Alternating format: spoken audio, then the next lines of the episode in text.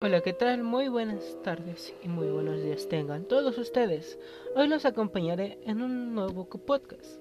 Y primero, hoy hablaremos de un tema que se ha generalizado en muchos de los jóvenes de hoy en día, tanto menores de edad, tanto mayores de edad, de 20 hasta casi los 6 años de edad. ¿De qué es ese tema? Se estarán preguntando. La narcocultura. Primero, para hablar de una narcocultura hay que preguntarnos qué es esta. Según el Internet, dice, ser, esta se refiere a la influencia que ejerce el narcotráfico sobre la sociedad, a los gustos generalizados y popularizados de este. ¿Qué quiere decir? Que en una comunidad existe un narco y a su alrededor existe una población en general que esta población en general saben que es narco, pero gracias a los beneficios que este trae, pues se generaliza y populariza. Pero esta también es una pregunta importante. ¿Cómo es que esta se manifiesta entre todos estos individuos? Pues existen diferentes, diferentes maneras, como lo fue en su tiempo la influencia de los factores musicales, como lo es el narco corrido. Y me dirán, sí, pero el narco corrido, tiene dos vertientes. Como lo puede ser el narco corrido, bueno, el corrido revolucionario y el narco corrido. Pero a diferencia del corrido revolucionario, el narco corrido habla de...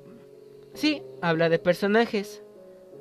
Pero estos personajes dentro del corrido revolucionario hacían representativas a la liberación de las de la soberanía del pueblo o la toma de algún sitio como lo fue la toma de Zacatecas, el Pancho Villa, Zapata, todos estos personajes, mientras que el narco corrido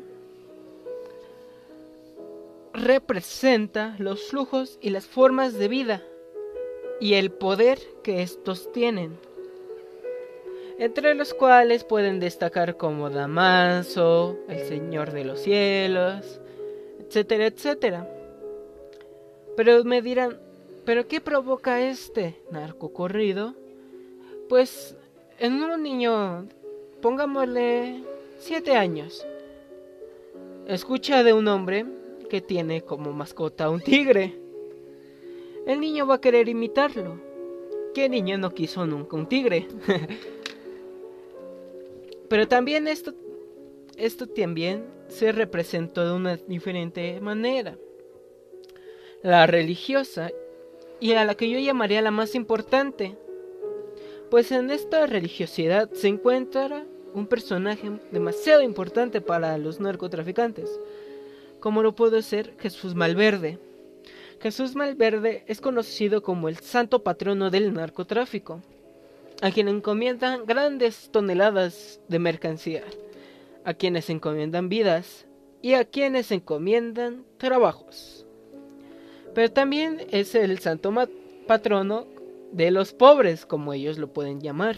Es como un Lenin, pero narco. pero esta es la pregunta. ¿Cómo se generó este personaje tan reconocido casi mundialmente? Pues este se reconoció exactamente el 3 de mayo de 1999. De 1909, disculpen. Pues este fue un bandido demasiado respetado entre las tierras de Tijuana y Culiacán, que falleció el mismo día y se celebra el mismo día. Desde entonces empezaron a surgir nuevos santos, como lo pueden ser la muerte, el ángel, el angelito negro, este también como quién, ah.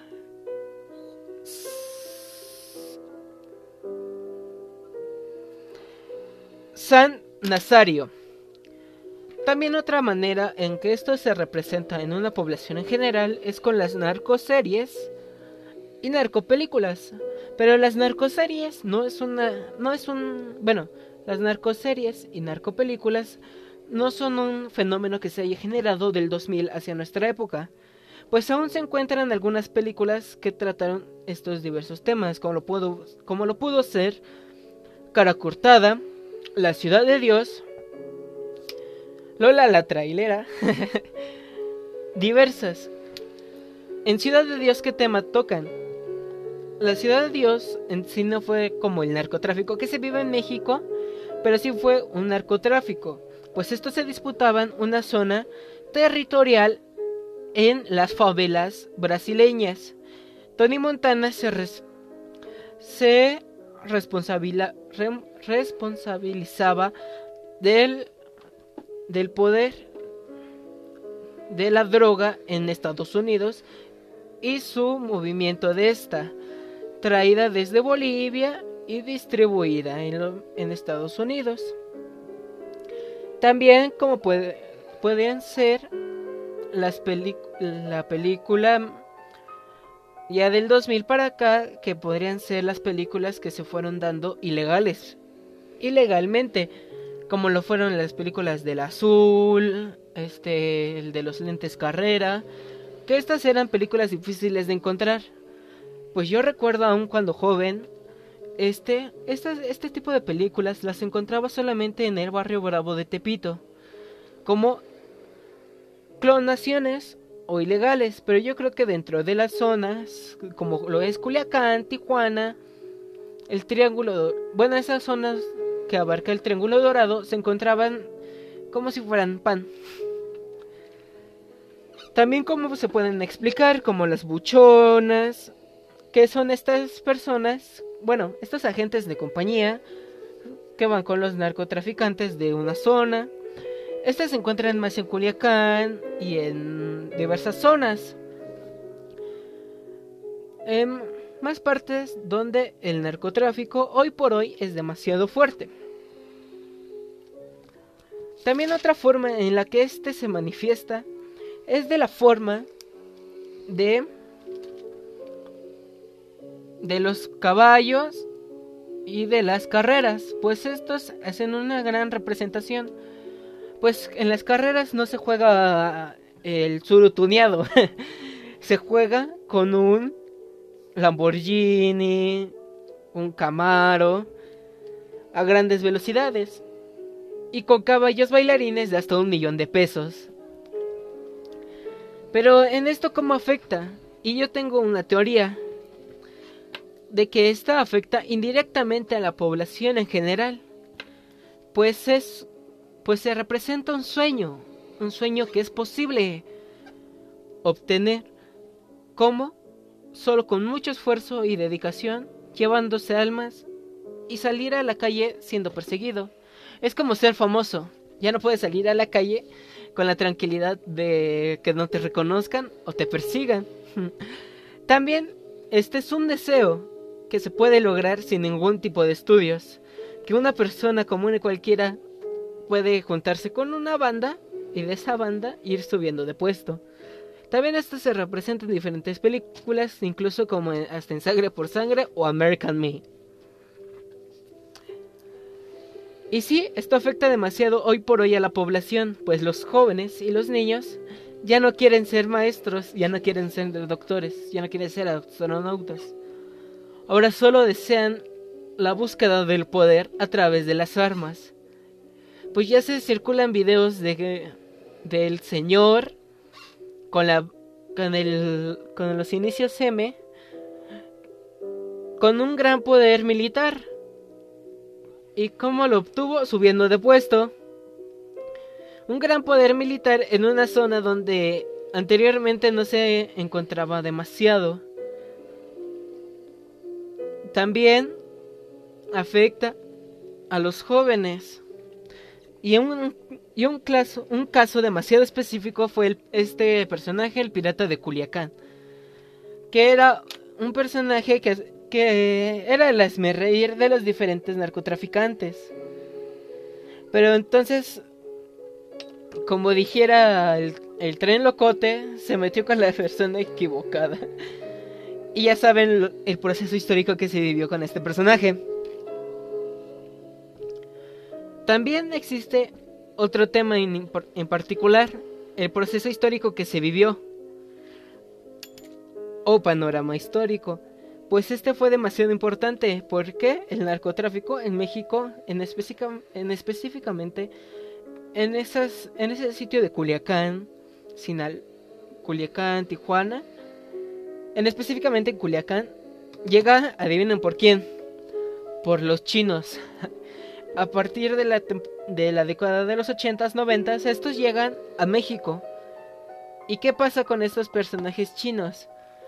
Pues el personaje chino como Buda es creyente en Buda. Y esto hace el uso del opio, que, que gracias a las condiciones climatológicas de Culiacán hace que se dé un buen opio. Y entonces se empieza a ver que la generación de dinero a través del opio es demasiado extensa. Y de ahí se empiezan a tomar barrios. Empieza de un barrio, después empieza de una colonia, después de la colonia una pequeña ciudad y después de la ciudad al, al estado. Y del estado se empieza a manejar eh, entre los países y después de manejarse entre los países se vuelve casi internacional, como las diversas ocasiones que incautaron diversas cantidades de marihuana que iban hacia Afganistán, Dubái, toda esa parte del Medio Oriente. Pero también otra pregunta que nos surge, ¿cómo esto fue obtenido? Pues como se ha dicho, creciendo, teniendo potencial, llevándote bien con los jefes, poder, poder económico sobre todo, porque el que tiene poder lo controla todo. Entonces, ¿qué pasó? Pues a partir de los noventas, ochentas, el panorama histórico ya no fue chino. El panorama panorama histórico de la venta de opio ya no fue chino, se transformó en mexicano. Entonces el opio ya no dio abasto. Se fueron con la marihuana, de la marihuana se pasa a la cocaína, de la cocaína se pasa a la heroína, al crack, a todo esto. Pero aún recuerdo que en aquel año de 1996, si no estoy mal, tras el levantamiento histórico del subcomandante Marcos en las selvas chapanecas, el presidente Cedillo lo tachó de terrorismo armado por tener rifles, bombas molotov y una y una bola de gente. ¿Y ahora qué se ve hoy? Se ve un video que circula en las redes donde se está hablando del señor M junto con miles de carros de uso militar, armas Barrett, armas como el armas como el Barrett que pueden destruir un carro, metralladoras, metralletas ligeras, todo esto. ¿Y qué dijo el nuestro presidente? Nada, porque no quiere meterse con el narcotráfico. Porque ya se tuvo una guerra. Una guerra del 2006 al 2012 con nuestro queridísimo presidente Calderón. En el cual en el cual en ese sexenio se logró bueno, no se logró mucho, se logró una meta por así decirlo, que tenía el presidente, de 70 mil muertos. Entre los cuales estuvieron dos, dos alumnos de excelente calidad. Bueno, para el TEC de Monterrey, así los manejaría. ¿Qué pasó con estos personajes? Nos habló mucho dentro de estas de las ciudades por temor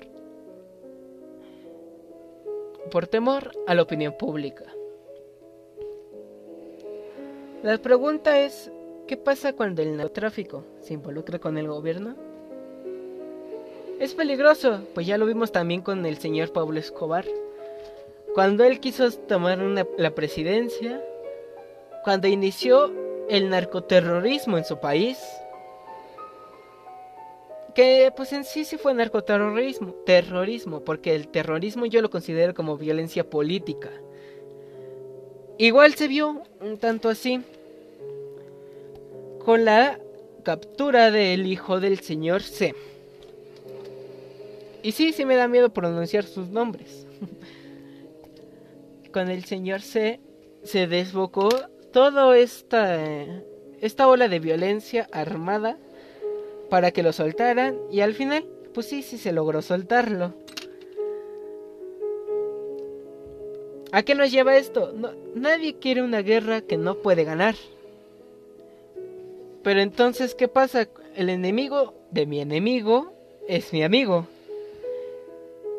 El único enemigo que tiene actualmente poderoso el narcotráfico vendría siendo Estados Unidos.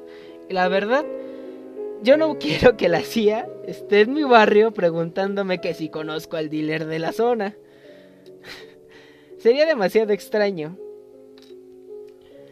Y además, recordemos también los procesos que se vivieron para la captura de Pablo Escobar.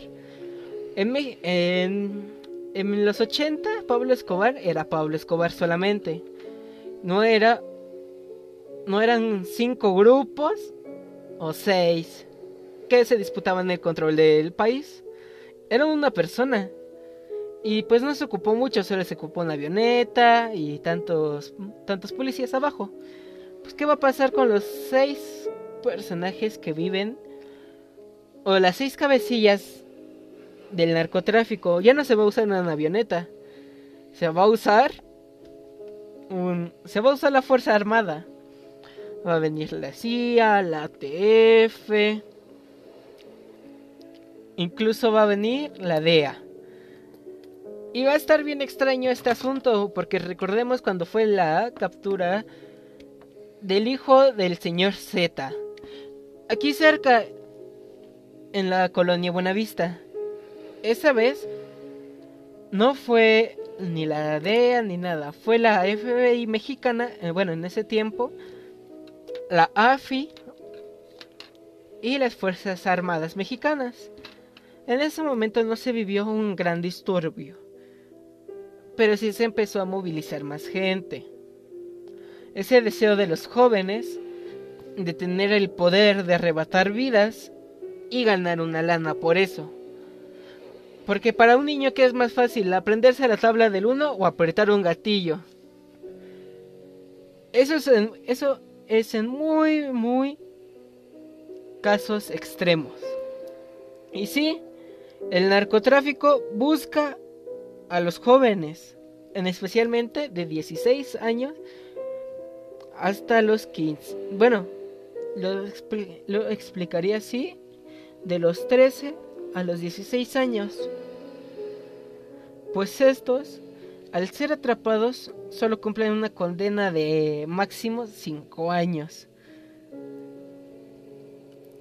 Y para ellos solo son carne de cañón. Así que Cuida mucho a sus hijos, que escuchan, que miran. Porque incluso cuando, por ejemplo, fueron los ataques, bueno, como fue el caso del hijo del del terrorista yihadista manteniendo una cabeza o de los procesos que se viven de Juanito, el niño sicario que un día amaneció muerto. Nadie supo nada de él, su edad, tal vez solo su madre, y eso sí acaso. Porque hasta incluso el narcotráfico tiene sus vertientes. El dealer, la cabeza, el que le vende al dealer, la protección que estos le dan. Por eso me refiero a ser narcotraficante es como ser famoso. Ya no puedes salir seguro de tu casa, de tu casa. Tienes que ir con una pandilla como de más de 10 vatos. Tienes que estar pagando en cada esquina que ves un policía. Porque sí, esto es muy real y lo he visto, lo he vivido. Cuando te suben a la patrulla, lo primero que te hacen es cómo nos vamos a hacer. Y eso es verdad, los grafiteros no lo mientan. Entonces, ¿qué pasa con esto? Incluso ya no es a un nivel federal, ya se vive en un poder, el poder legislativo, en que se afecta el narcotráfico. El narcotráfico nació de las entrañas de este país y fue escalando, jalando a cual más poder pudiera, hasta tener todo controlado. Y las preguntas que tal vez tenga, tenga mi presidente, si es que está oyendo esto, es si es, si es creyente de la filosofía de si no puedo con mi enemigo, me uno, o el enemigo de mi enemigo es mi amigo.